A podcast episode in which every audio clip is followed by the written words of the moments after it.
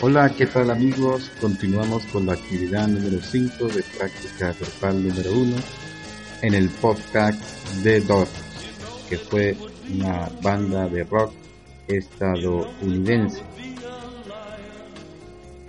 Entre agosto y septiembre de 1965, en Los Ángeles, California, estos chicos, Jim Morrison con su voz, maracas pandereta, Ray Manzarre, teclados, coro, Robbie Krieger, guitarra y armónica, John Desmond con su batería, decidieron formar una banda de blues y rock, ya que eran fanáticos de estos estilos con el nombre de Doors. La banda tomó su nombre de un verso del poeta, pintor, grabador y místico en la época del romanticismo, William Blake. El verso dice así, si las puertas de la percepción fueran depuradas, todo aparecería ante el hombre tal cual es, infinito. El 10 de agosto de 1966, el presidente de Electra Records, Jazz Holman, los vio por primera vez tocando y más tarde, en unos días, The Door firmó con Electra Records. Su primer LP homónimo, lanzado en enero de 1967, causó sensaciones en los círculos musicales y especialmente en el drama musical de End. En este disco aparecieron muchas de las grandes canciones de su repertorio, grabando el álbum en un par de días. Casi fue en vivo en el estudio y muchas canciones en una sola toma. Su segundo single, Lay My Heart, puso al grupo junto con Jefferson Airplane y The Cool Bricks en los mejores grupos estadounidenses de 1967.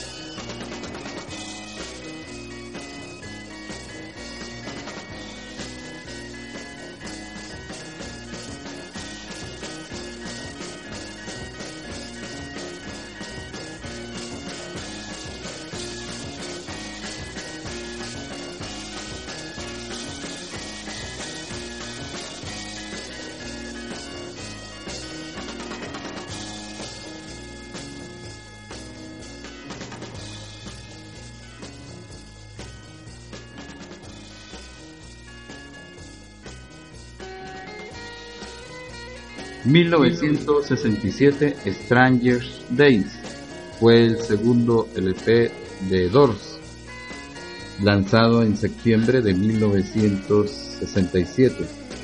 Recibió un disco de oro y llegando al número 3 del Billboard, este álbum impone un sentimiento extraño y bizarro, conteniendo canciones psicodélicas como Stranger's Days, People Are Strange, Loving Good Time y When the Music's Over y Moonlight Driving. 1968 Waiting for the Sun. La banda empezó a variar su material en su tercer LP. Cansados de su repertorio original, empezaron a escribir un material nuevo. Incluyeron su single Hello, I Love You y la canción de Unknown Soldier. 1969 The Soft Paradise, el cuarto álbum, estrenado en julio con canciones extremadamente pop y con arreglos en el metal. Ya Jim Morrison empezó a consumir excesivamente alcohol, convirtiéndose en una persona muy difícil en el estudio y en su lugar de trabajo. A pesar de eso, tuvieron éxito en sus canciones, más orientadas hacia lo comercial como Tell All Your People y la pista Will Cheese y Saman's Blue. 1970 Morrison Hotel, Este LP se distingue por su sonido consistente y pesado. El álbum abre con el memorable Real Hoops Looks y temas como Indiana Summer y Peace Frunz. Alcanzó el número 4 de los en los Estados Unidos. En 1971, Ellie A. Grumman. El grupo tuvo un gran éxito con este álbum, con la idea de volver a las raíces del blues y el rings and blues. El nuevo repertorio se llamaba música de cóctel, como la canción de Changlix, de Changlix el 3 de julio de 1971 en París, Morrison falleció en confusas circunstancias. Su cuerpo fue encontrado en la bañera, que murió por un ataque al corazón. Según versiones, menciona que el deceso de Morrison se produjo por sobredosis en un bar parisino llamado Rock and Roll Circus, más precisamente en los baños del lugar donde el vocalista había fallecido después de cerrarse para ingerir cocaína, siendo su cuerpo trasladado por conocidos amigos a la bañera de su casa.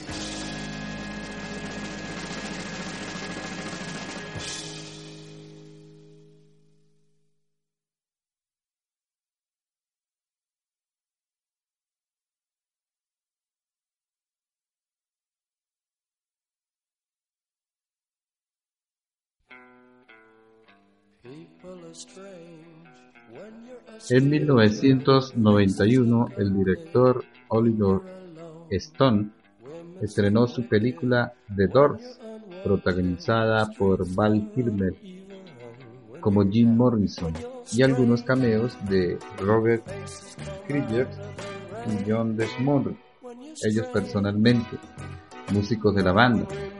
Esta película biográfica habla sobre la banda de rock. El, film, el filme hace hincapié en la tormentosa vida de su vocalista Jim Morrison a 20 años de su confusa muerte. Ran Manzarek y Ron Krieger han realizado giras como Manzarek y Krieger para, para cuestiones legales. Ray Manzarek y Ron Krieger de Doors interpretando exclusivamente canciones del grupo original de Doors. Fue la primera banda estadounidense de acumular ocho discos de oro consecutivos. En 1993 The Doors forma y fueron incluidos en el Rock and Roll Hall de la Fama. Su estilo musical se basa en una mezcla de blues y psicodelia, con rock psicodélico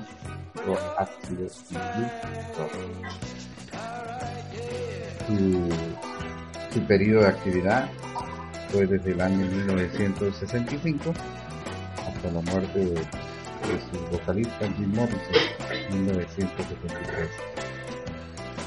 La ambición original de The Doors era integrar satisfactoriamente elementos de diversos artes entre ellos la poesía, el teatro y el de la música, tratando de representar la vida común y siempre tratar de aprovechar. Así es la historia de The Dogs.